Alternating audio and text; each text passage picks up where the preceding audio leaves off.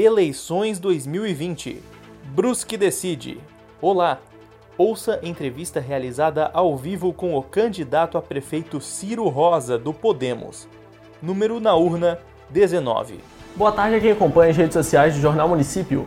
Começa agora o Brusque Decide, programa que traz as entrevistas com os candidatos a prefeito aqui da cidade. Você pode acompanhar a nossa live no Facebook e participar mandando seu comentário e dúvida para o candidato através da nossa live do Facebook.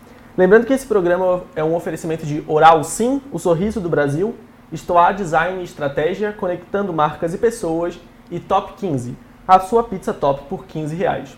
Eu e o candidato estamos sem máscara, já que a gente está respeitando o distanciamento, mas assim que a gente encerrar a entrevista, nós vamos recolocar, como pedem as autoridades de saúde.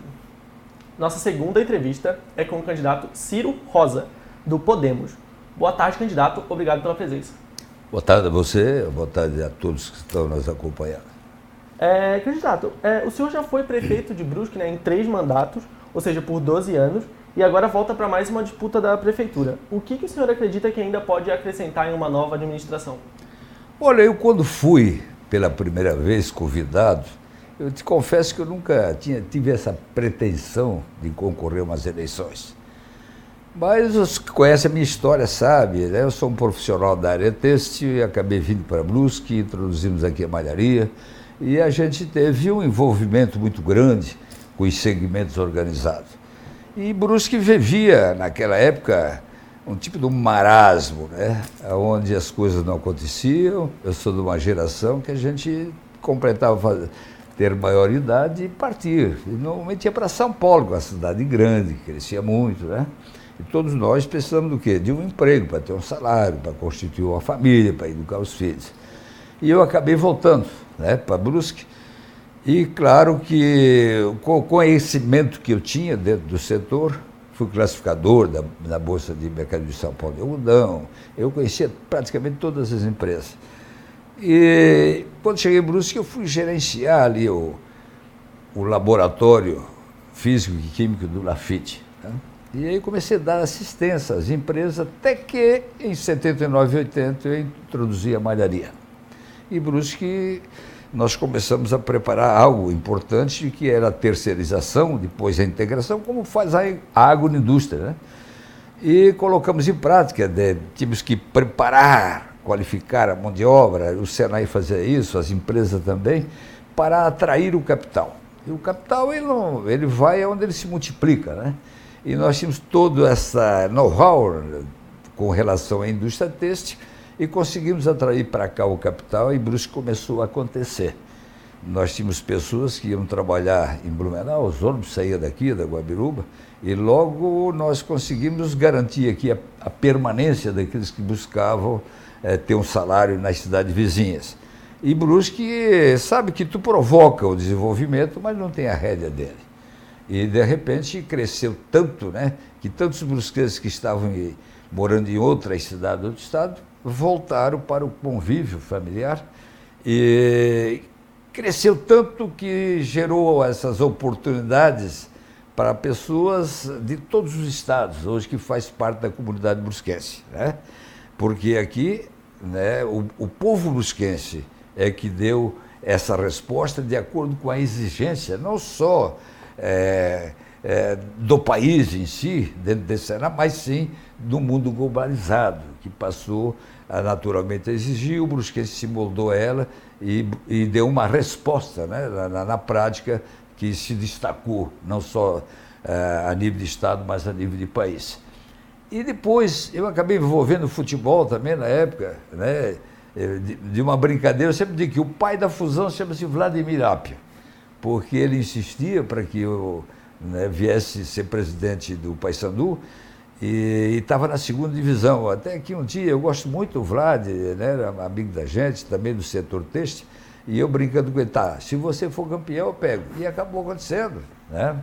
E eu tive que pegar. Mas logo eu percebi que era difícil fazer um futebol competitivo com duas equipes.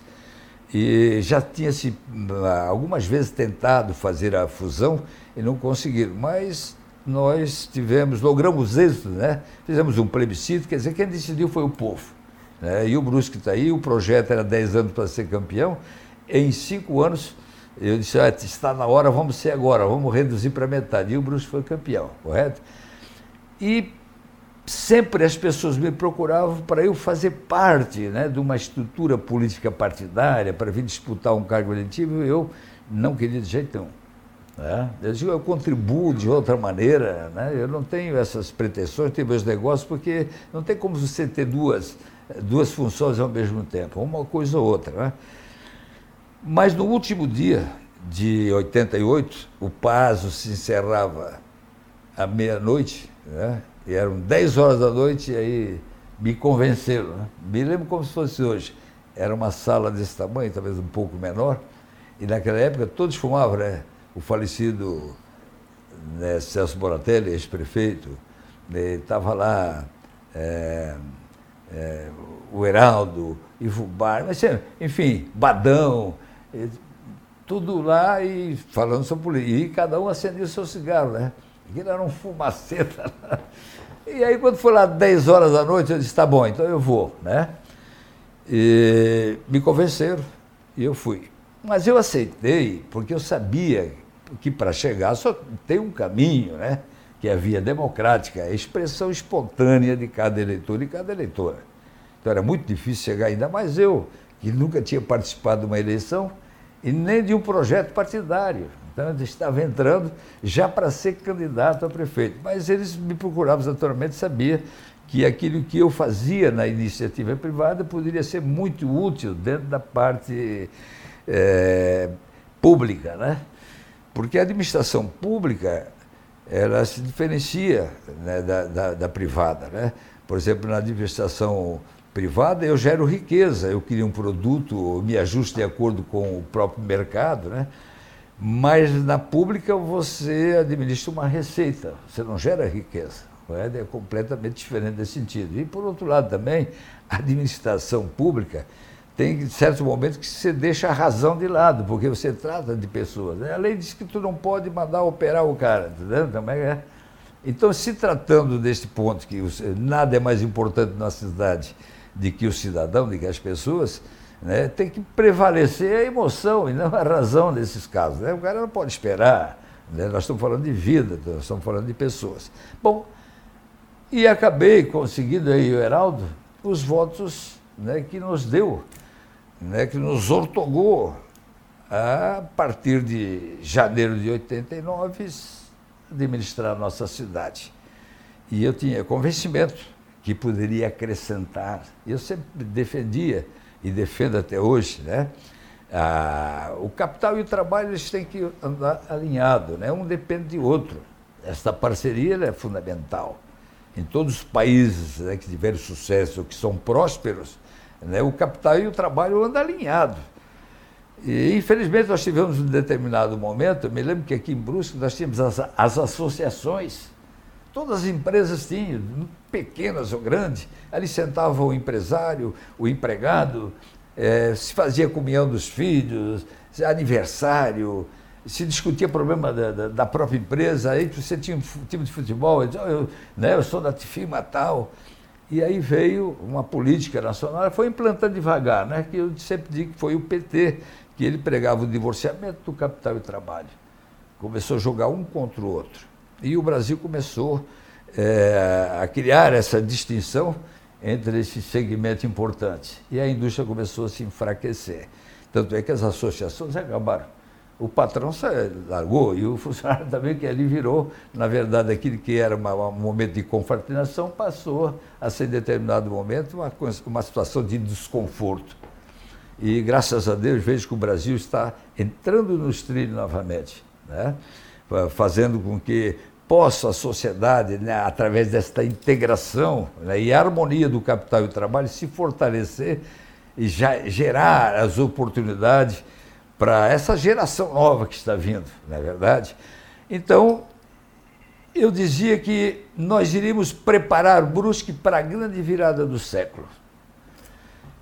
E fizemos com propriedade. Eu, quando entrei, eh, fiz o levantamento estatístico para saber né, é, quais as ações, o que era prioritário. Né?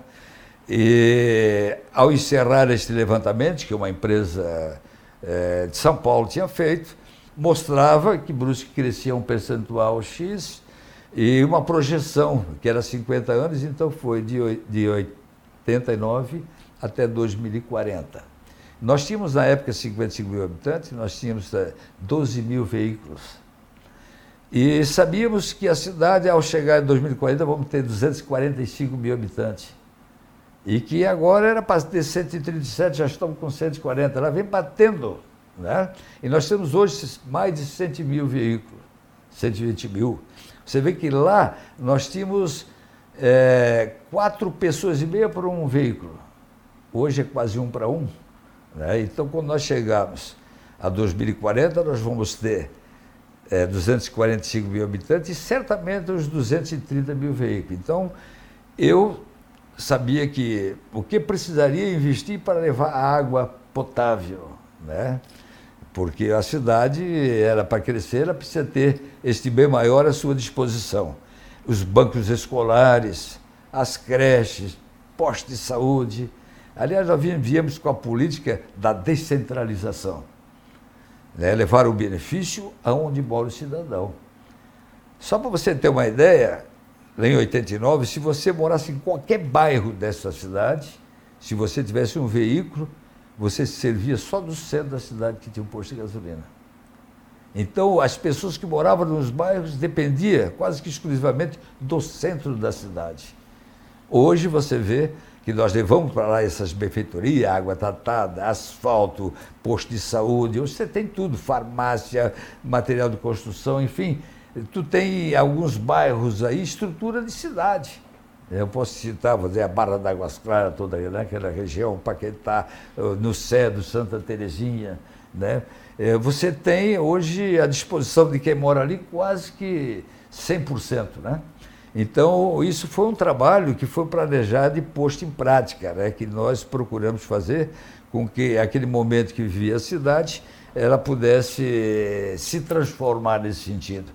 Então, durante esses 30 anos, percebi que Brusque deu uma, né, uma, uma mudança é, expressiva em todos os sentidos. Né? Nós sempre estivemos muito atentos na, na preparação do indivíduo, nós estivemos muito atentos na qualificação profissional, né? na formação, especialmente daquilo que nós hoje temos um know-how. Aliás, Brusque é conhecido no Estado né? como um polo têxtil dos mais importantes do país.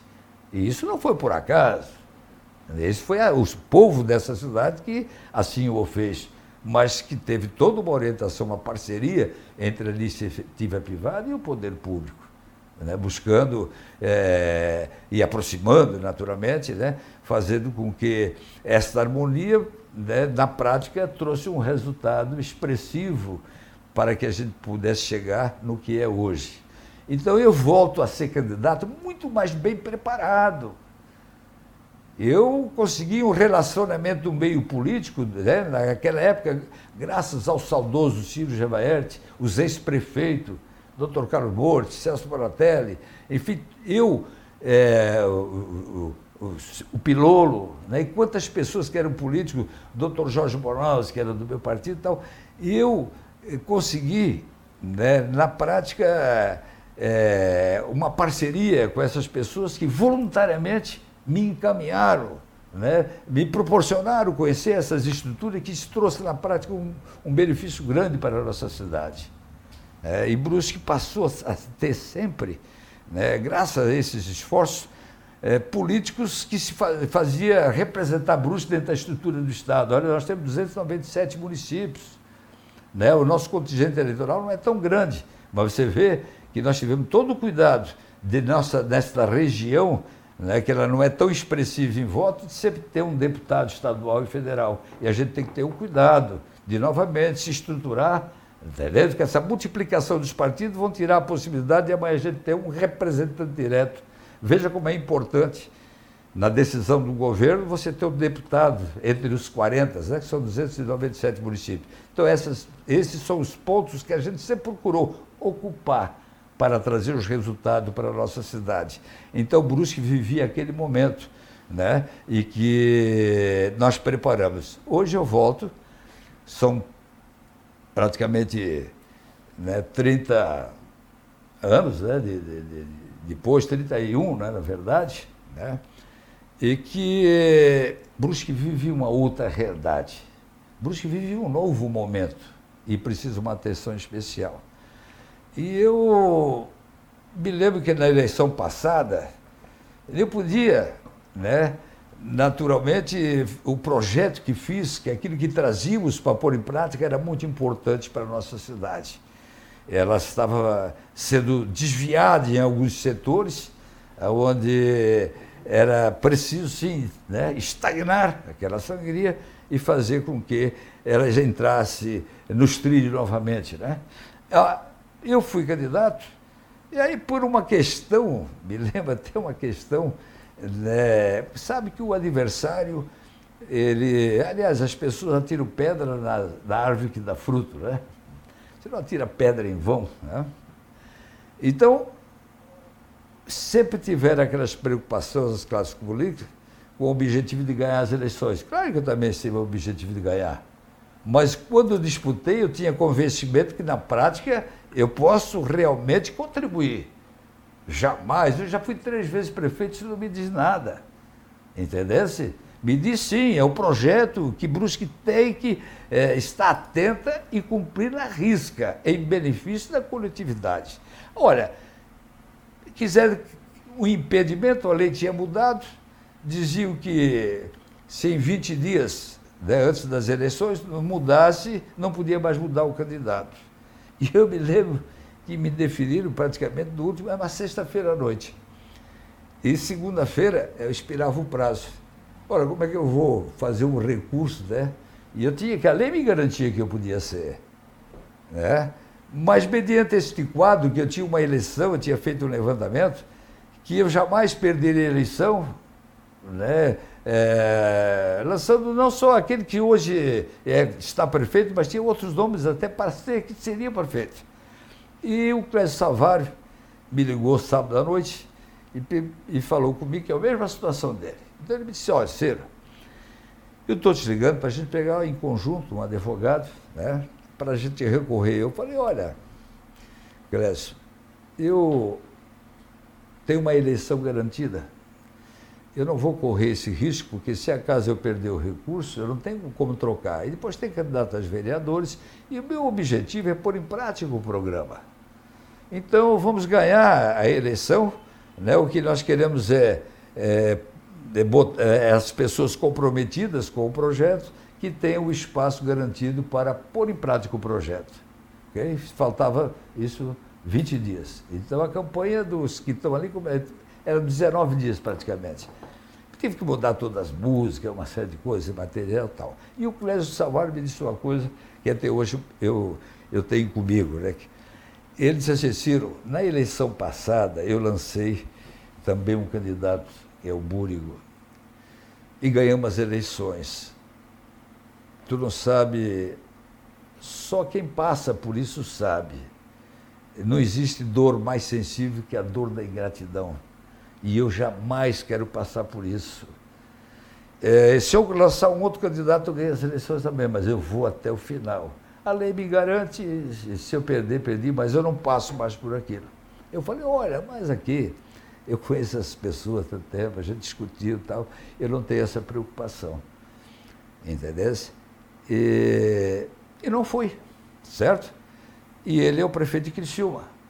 E eu agora estou indo na eleição, né, com a forma de fiador que fui dos que estão lá. Está ali o meu plano de trabalho, estava olhando hoje ainda quantas obras né, que não fizeram.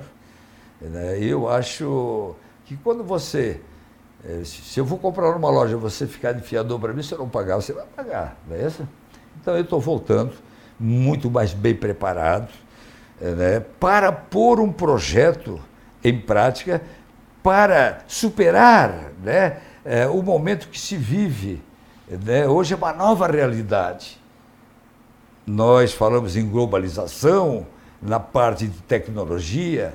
Então é preciso uma atenção especial na qualificação né, profissional, né, novamente no fortalecimento dessas parcerias entre o capital e o trabalho, né, para que as coisas aconteçam. para garantir a permanência no convívio familiar dos nossos filhos.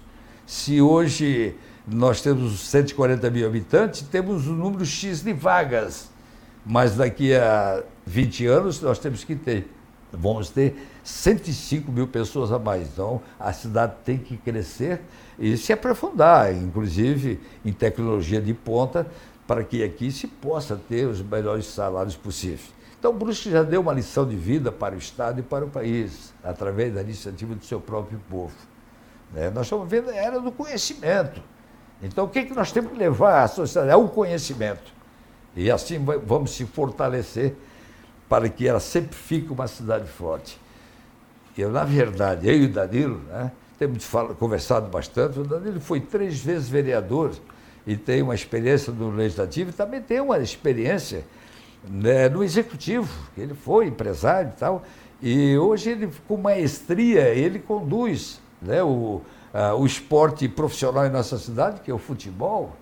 Né? Eu vejo o nosso time se competindo, projetando a nossa cidade a nível de Brasil, né? pelos resultados obtidos entre as quatro linhas. Isso não é por acaso, isso tem que ter conhecimento para fazer isso. Né?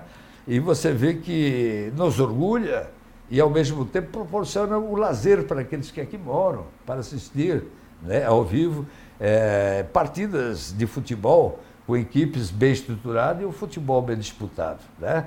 Então, nós já fizemos isso lá atrás também no esporte, quando trouxe a Arena Multiuso, e nós temos um compromisso muito grande de aquilo que sempre fizemos. Você vê no mesmo mandato o que, que era o esporte na nossa cidade.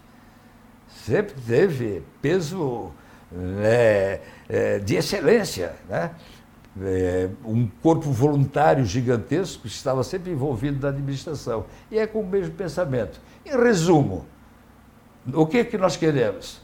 É uma Brusque forte, entende? Que ela garanta todas essas oportunidades ao povo que aqui mora.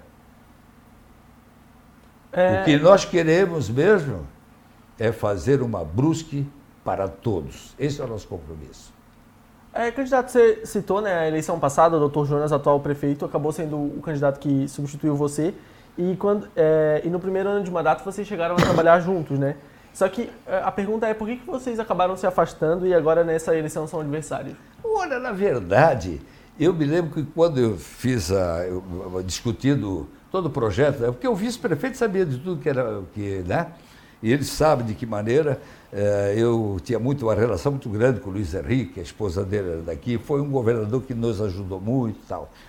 E, e infelizmente ele faleceu assim, né, de, repentinamente. Né? Um grande político foi o Luiz Henrique da Silveira. Bom, eu, ao disputar essas eleições passadas, que, né, que fui disputá-la, eu trouxe ele como vice, inclusive. Né?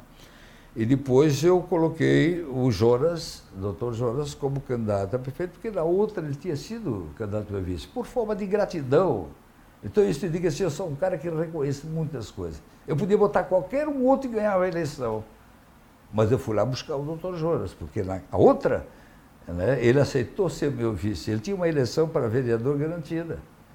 Né, e nós perdemos as eleições, está entendendo? E, então, nesse momento, eu chamei o Jonas, que era candidato a vereador, e discutimos todo o projeto. E eu sentado na minha mesa, aí, na verdade, teve participação nessa decisão o próprio genro do Jonas, né? E, na verdade, um genro é que nem filho, né? Na verdade. Então, aí eu estava sentado, olha, o doutor só aceita se você garantir que vai lá para dentro conosco, que nós não entendemos nada da administração tal. Eu falei, eu não preciso eu ir lá para dentro. Né? Eu tenho meus negócios, minhas atividades. É, eu, no momento que precisar de mim, estou aí como voluntário, não há razão. Mas eles bateram o pé e disseram, não, só aceitamos, depois de ter discutido tudo o que queria se fazer e tal, só aceitamos se você estiver junto conosco lá.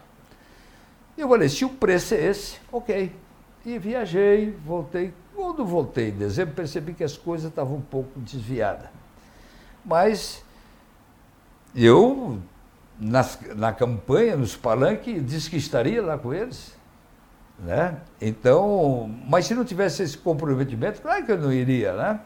Mas fui porque eu percebi que as coisas. Eu ainda me lembro que eu disse assim: olha, eu não quero causar constrangimento. Né? Eu fui, fui o candidato, eu saí, pô, eu posso ajudar, mas não fazer parte da, da estrutura, que é uma coisa normal. Se estou lá dentro, as pessoas me procuram, etc. Bom. E aí, olha, tem os projetos que a Beira Rio vai começar dia 2.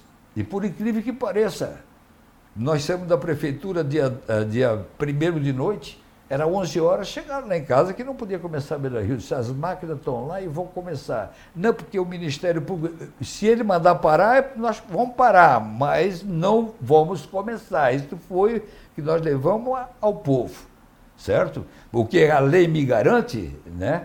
É, garante a você, que é o prefeito. Mas eu tive no palanque e assumi um compromisso com o povo que dia 2 as máquinas vão trabalhar e vão trabalhar. E já começou aí. Ok? Bom,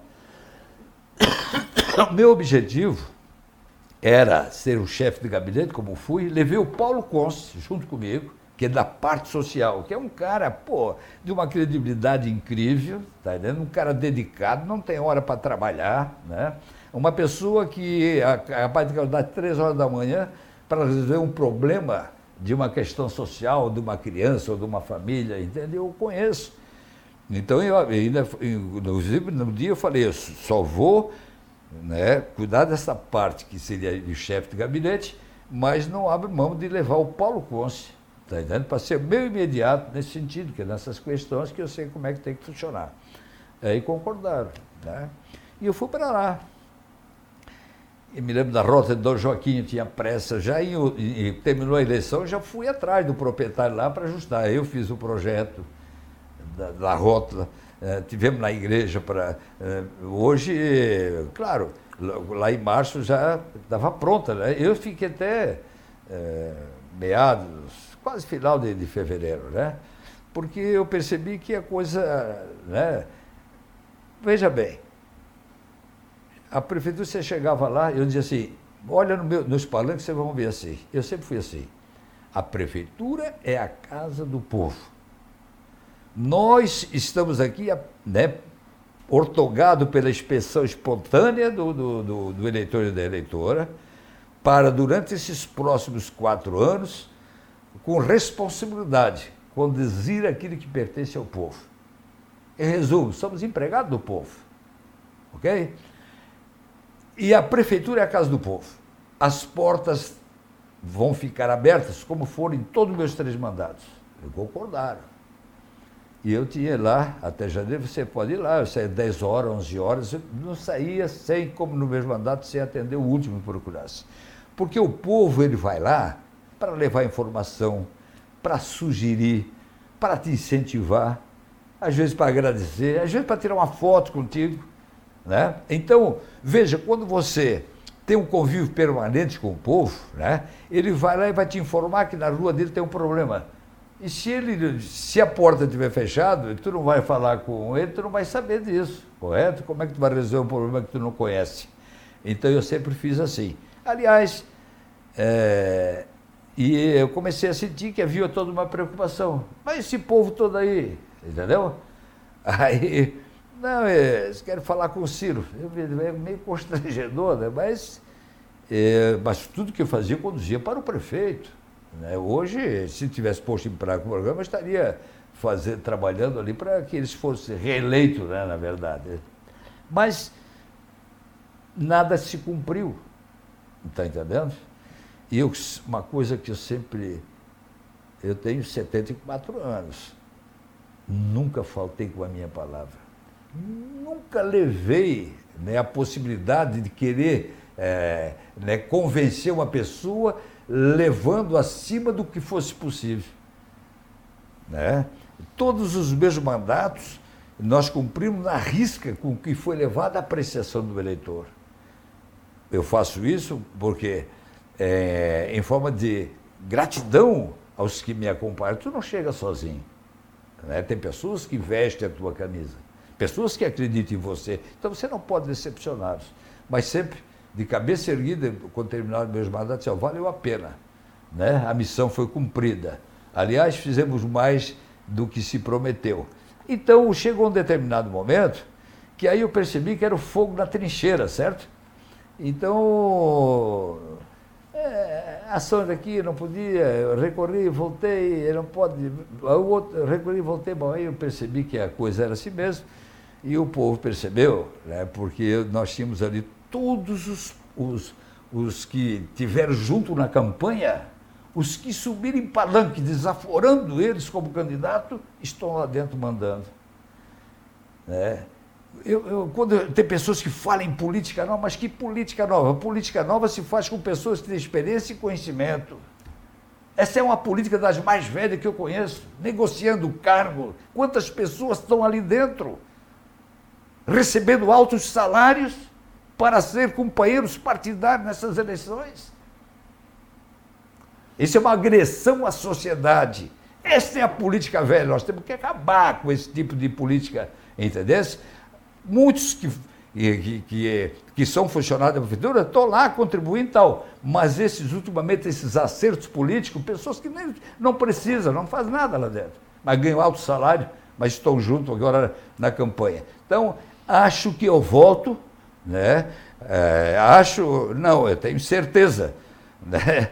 que os que me acompanham né, sabem do meu compromisso com a cidade sabe daquilo que eu já contribuí e que posso render, né, em termos de acrescentar. Aliás, o slogan da campanha diz: é hora do resgate. Vamos resgatar tantas coisas que, que foi importante que, e, infelizmente, infelizmente, eles não estão considerando. E, por outro lado, vamos acrescentar para que estejamos ajustados não só às exigências nacional, mas sim às exigências deste mundo globalizado.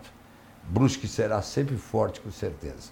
É, candidato, é, o senhor responde a 32 ações na justiça né, por improbidade administrativa, danos ao erário, irregularidades em licitações e entre outros, é, com condenações em primeira e segunda. Tá, eu queria perguntar para você, onde é que você leu isso, que eu dei dano ao erário? Diga. a gente, a gente... Não, mas diga. Onde é que eu dei dano ao erário? Eu não tenho nenhuma ação de improbidade. Tem esse negócio de prestação de conta com relação à linha A, ou B, ou C, o artigo 11. Não tem nada a ver com isso. Então, é essas coisas, tá entendendo? Me abriu só na Beira Rio nove processos. Ok? E se eu fosse, não fosse enfrentar os processos da Beira Rio, nós não tínhamos. O último faz três anos que eu acabei vencendo. E eu não vou aceitar, se tu me perguntar o que é verdade, isso é. Agora, se tu inventar uma coisa, aí não dá. Certo? É, eu quero que tu me prove onde é que tem a, essa possibilidade que você falou que eu dei dano erário. E não, mostra, mostra. A pergunta para o. Não, candidato... você fez a pergunta. E eu estou lhe falando que não existe isso. Então vamos para a próxima. É, candidato, na área da saúde, o senhor pretende viabilizar o tratamento de quimioterapia para a cidade, né? De que forma iria funcionar e quais são as outras prioridades que o senhor tem para a saúde? Olha, se tu pegar a história né, do quando eu fui prefeito as três vezes, o Hospital da Zambuja, na verdade, lá atrás, era apenas, ou, vamos dizer, se tinha tão somente o raio-x. E, e saúde você faz hoje com tripé, que é tecnologia, né, bom profissional, seu médico, e, claro, com medicamento. Né? E na época, né, você sabe que o Hospital da Zambuja, ele de, de, direito não é regional, mas de fato é, ele atende toda uma região. E a gente, quando fui prefeito na primeira oportunidade, como ele é privado, porque ele pertence à Mitra, e tem os impedimentos na lei de um processo continuado, então tem que ser através de convênios. E nós Lá atrás fizemos os convênios para fazer investimentos, numa parceria, na época, o Cleimin, trouxemos o, o tomógrafo, foi o primeiro. É, fizemos aqui o, o, a hemodiálise, por exemplo, as pessoas iam fazer hemodiálise em Blumenau, entende? Banco de sangue, que hoje não está ali e tal, mas o banco de sangue também tinha na, na, na época, e que o, não tínhamos UTI, Aí eu me lembro que o padece, mas não tem recurso para isso. E nós, não, a prefeitura, através do convênio, banca toda a folha de pagamento da UTI. Porque quantas vidas você, né, de lá para cá que tiveram UTI, que se salvou, está entendendo?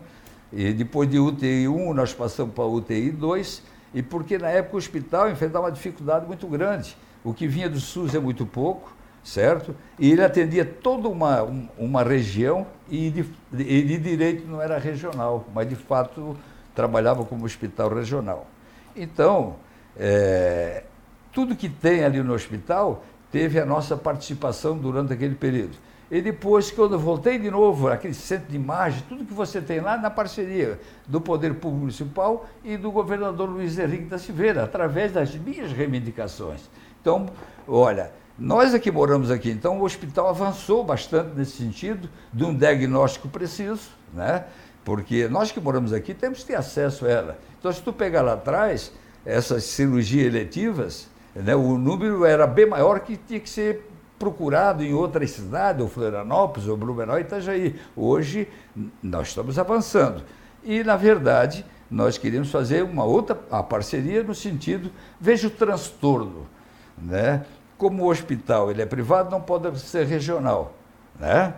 E na época a gente estava até discutindo a possibilidade de ser referência na parte de queimados, né? para poder então ali assinar um convênio que seria a referência estadual e para trazer também eh, né, esses, esses tratamentos. Hoje a Unimed né, tem uma estrutura disponibilizada para isso, mas é preciso sim, veja, é, que transtorno, a pessoa sai daqui às vezes de manhã esperando num banco, é, num ponto de, de ônibus ali, uma condução, vai de manhã, mas só que quando a ambulância leva, leva cinco, seis pessoas.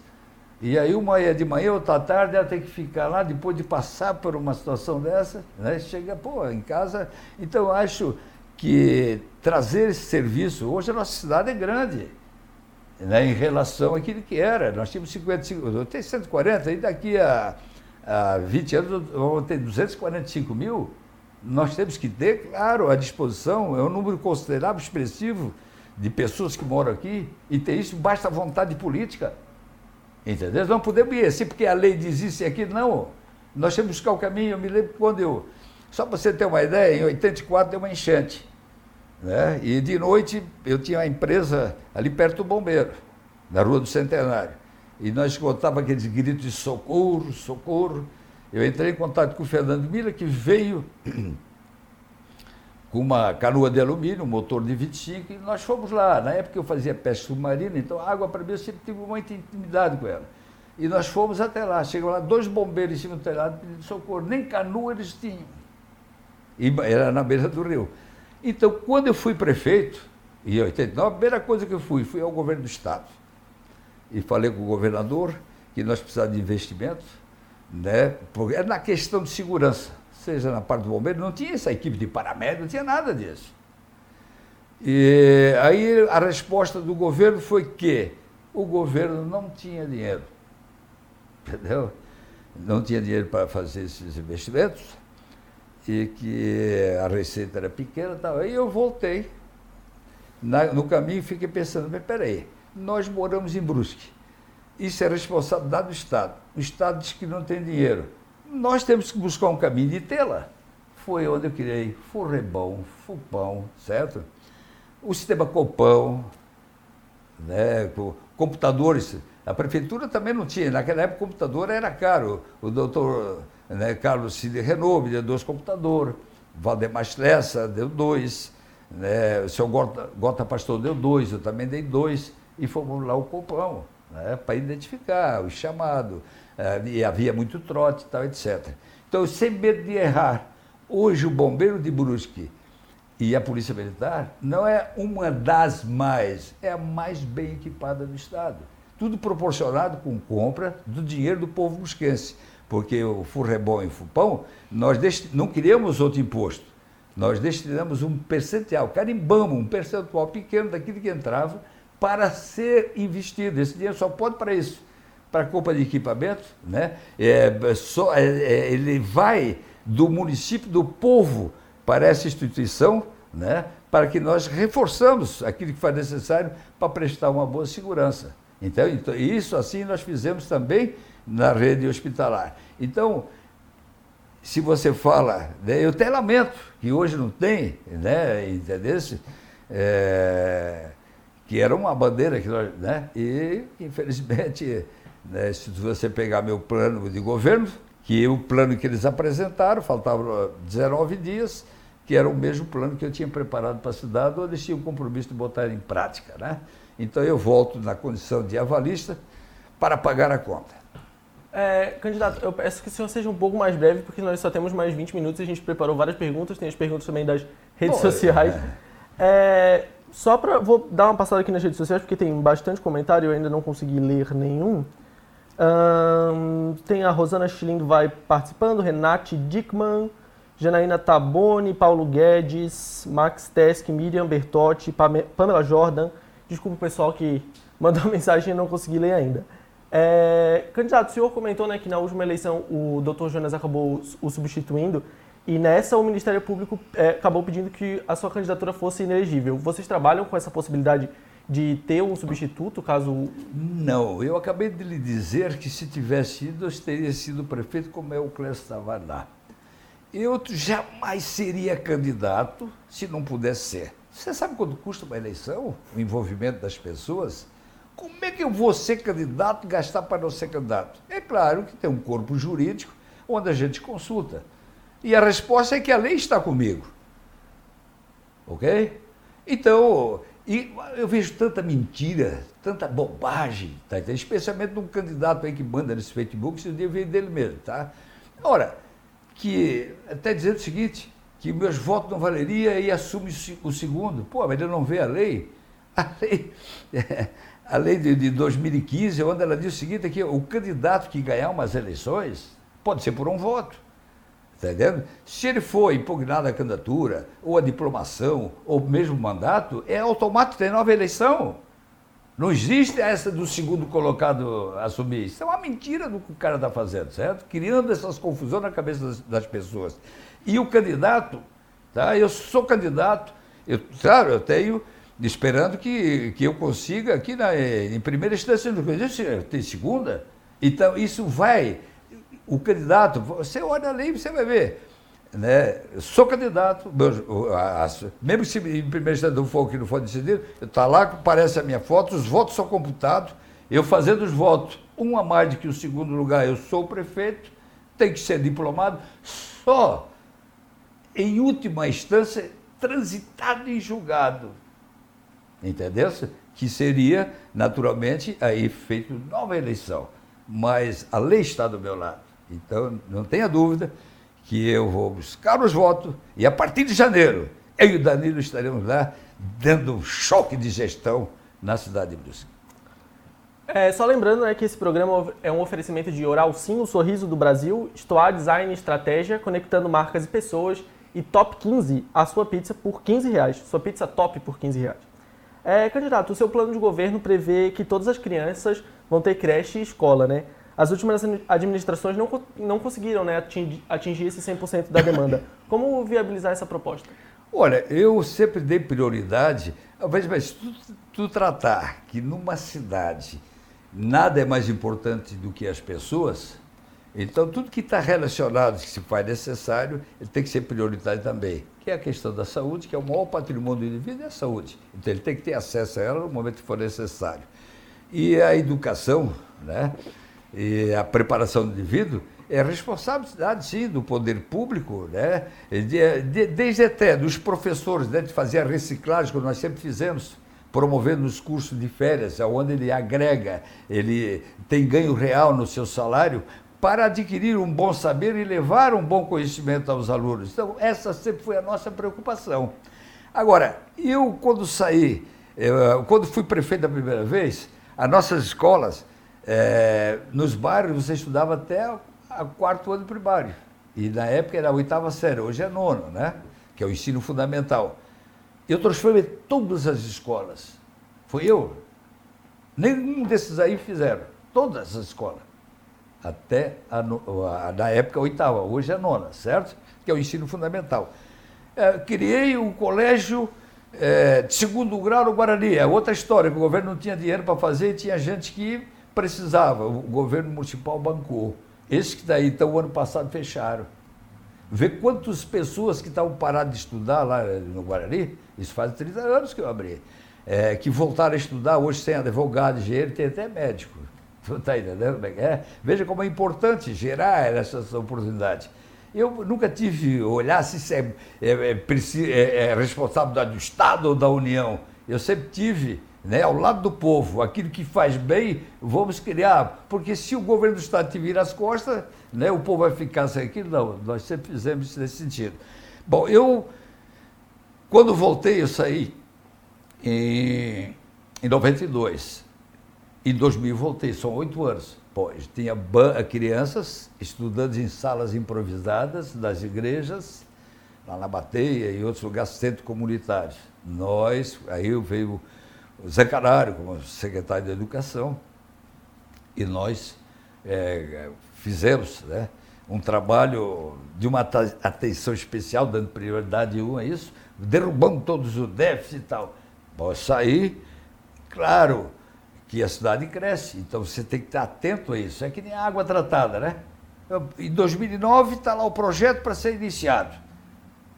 E tinha que ficar pronto em 2011, senão ia começar a faltar água, porque precisava uma nova adutora e pelo sistema de bypass de interligação. A cidade cresce. Hoje tem loteamento que não recebe alvará porque não tem água. A água está faltando. Você vai ver agora, no verão, né, há um consumo maior de água e não houve essa atenção.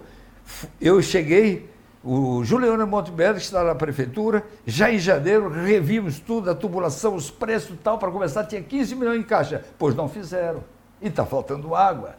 Tu está me entendendo? Então, governar o município tem que saber, tem que conhecer e tem que ter decisão política, né? E acho que essas vagas que nós temos onde das creches e no posto de saúde é lamentável. Porque se distanciou todo? Porque não fizeram nenhum investimento nesse sentido.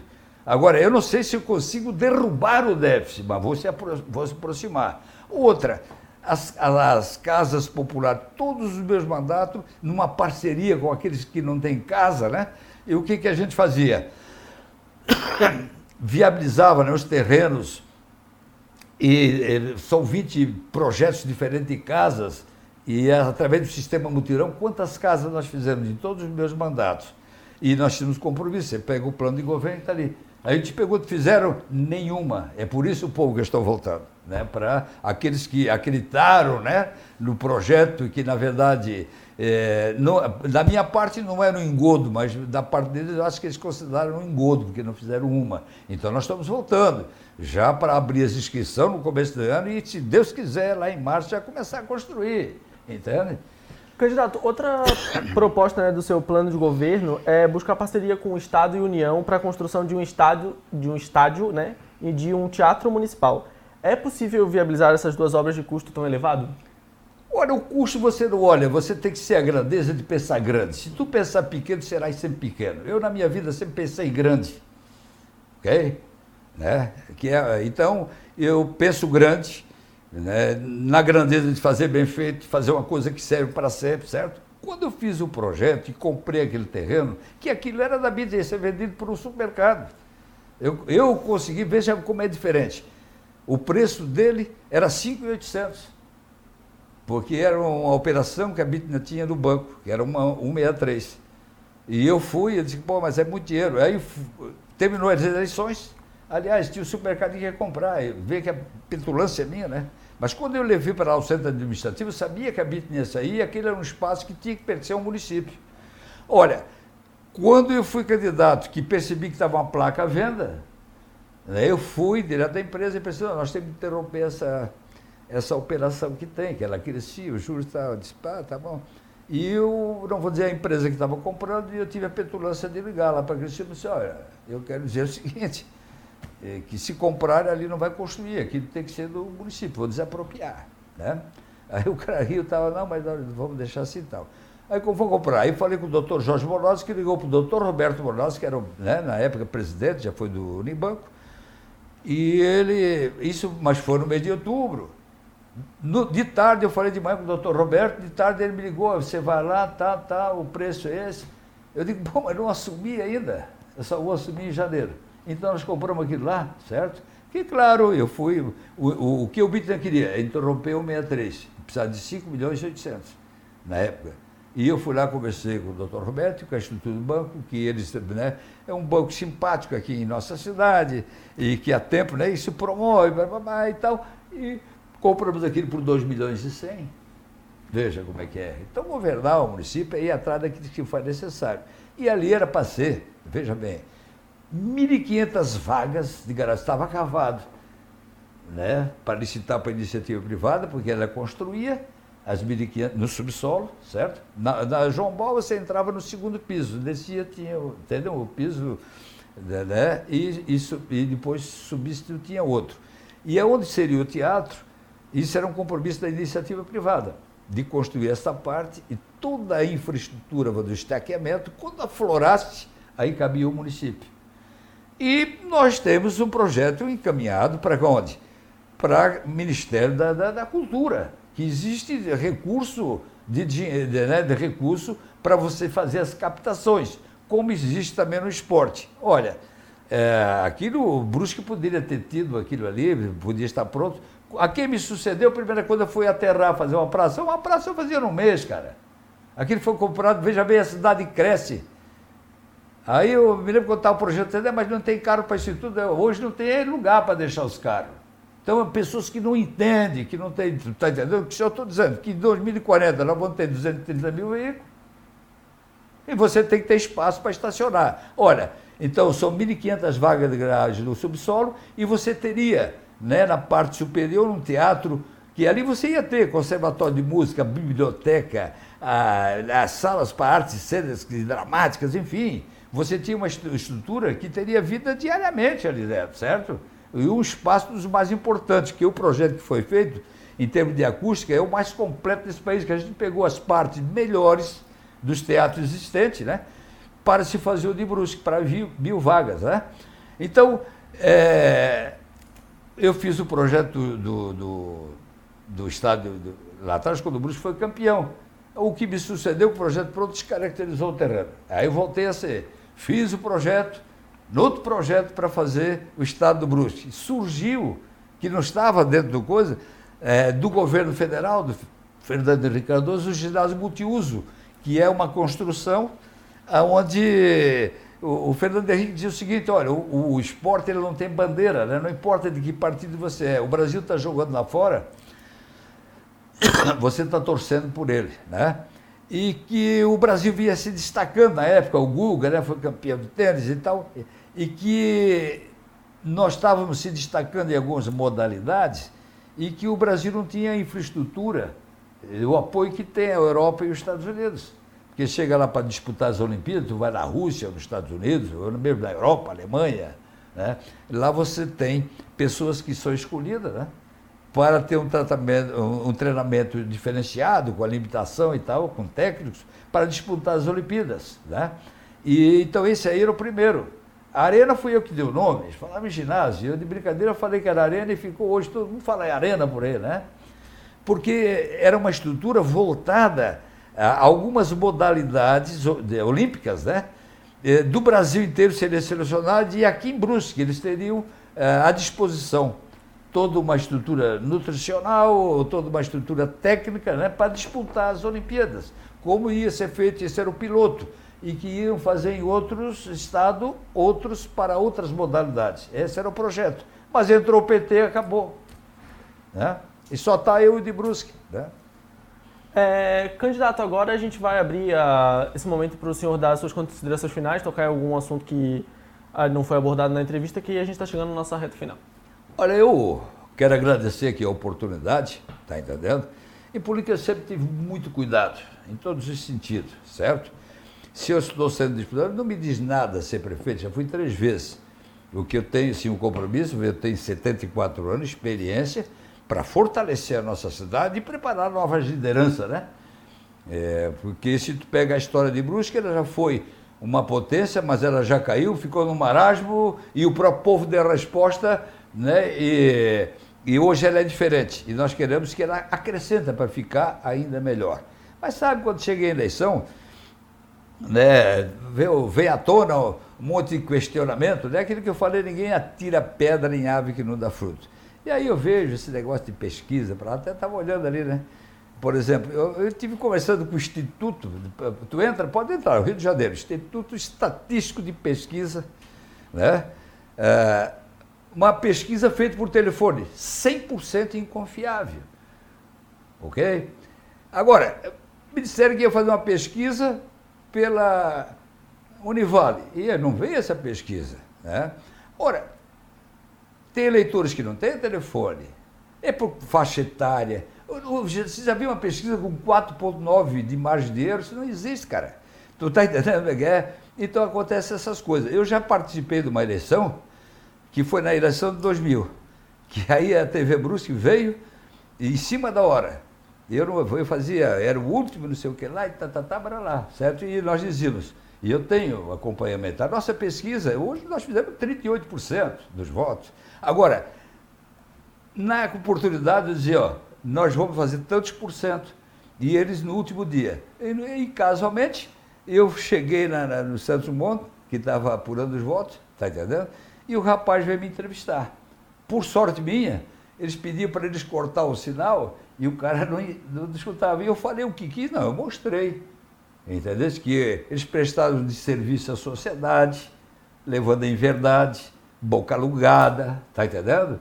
Então eu não me presto essa coisa. Eu sou, eu sou um cara muito claro, tá entendendo? A nossa eleição, tá entendendo? Só nós perdemos para nós mesmos. Né? Os nossos votos que temos são votos de pessoas que conhecem a nossa trajetória e a maneira de trabalhar e Brusque está precisando né, de um choque de gestão. E a partir de 2021, vamos eu e o Danilo fazer de tudo né, para que a Brusque fique ainda mais forte e, com certeza, uma Brusque para todos. É, só para registrar, né, a pesquisa divulgada pelo Jornal Município hoje. Não, não estou falando foi do Jornal Município. Foi realizada pelo ah, Instituto Mapa e registrada Mas escuta, eu conheço o Instituto Eleitoral. Mapa. Eu, eu vou ligar lá para ele. A pesquisa é entrevista. Essa é coisa, você pergunta ao Instituto e ele mesmo vai dizer, é inconfiável. Né? Como é que você. Eu tenho eleitor que vota ali, né? nem telefone tem, cara. Não é assim. Está entendendo? Eu lamento, está entendendo? Que de repente, né? É, mas basta você ligar, liga para o Rio de Janeiro, né? para o Instituto de, de, de Estatística e Pesquisa Universal, ele vai te dizer. Posso mandar para você, que eu estou vendo 26 páginas. 100% inconfiável. É, lembrando que o nosso programa é um oferecimento de Oral Sim, o sorriso do Brasil, Stoa Design e Estratégia conectando marcas e pessoas e Top 15, a sua pizza top por 15 reais. A gente agradece a presença do candidato Ciro Rosa e na próxima quarta-feira, dia 21, a gente vai receber o candidato Paulo Essel do PT. Até mais. Acompanhe também entrevistas com os demais candidatos a prefeito de Brusque nas principais plataformas de podcasts ou em omunicipio.com.br barra eleições 2020.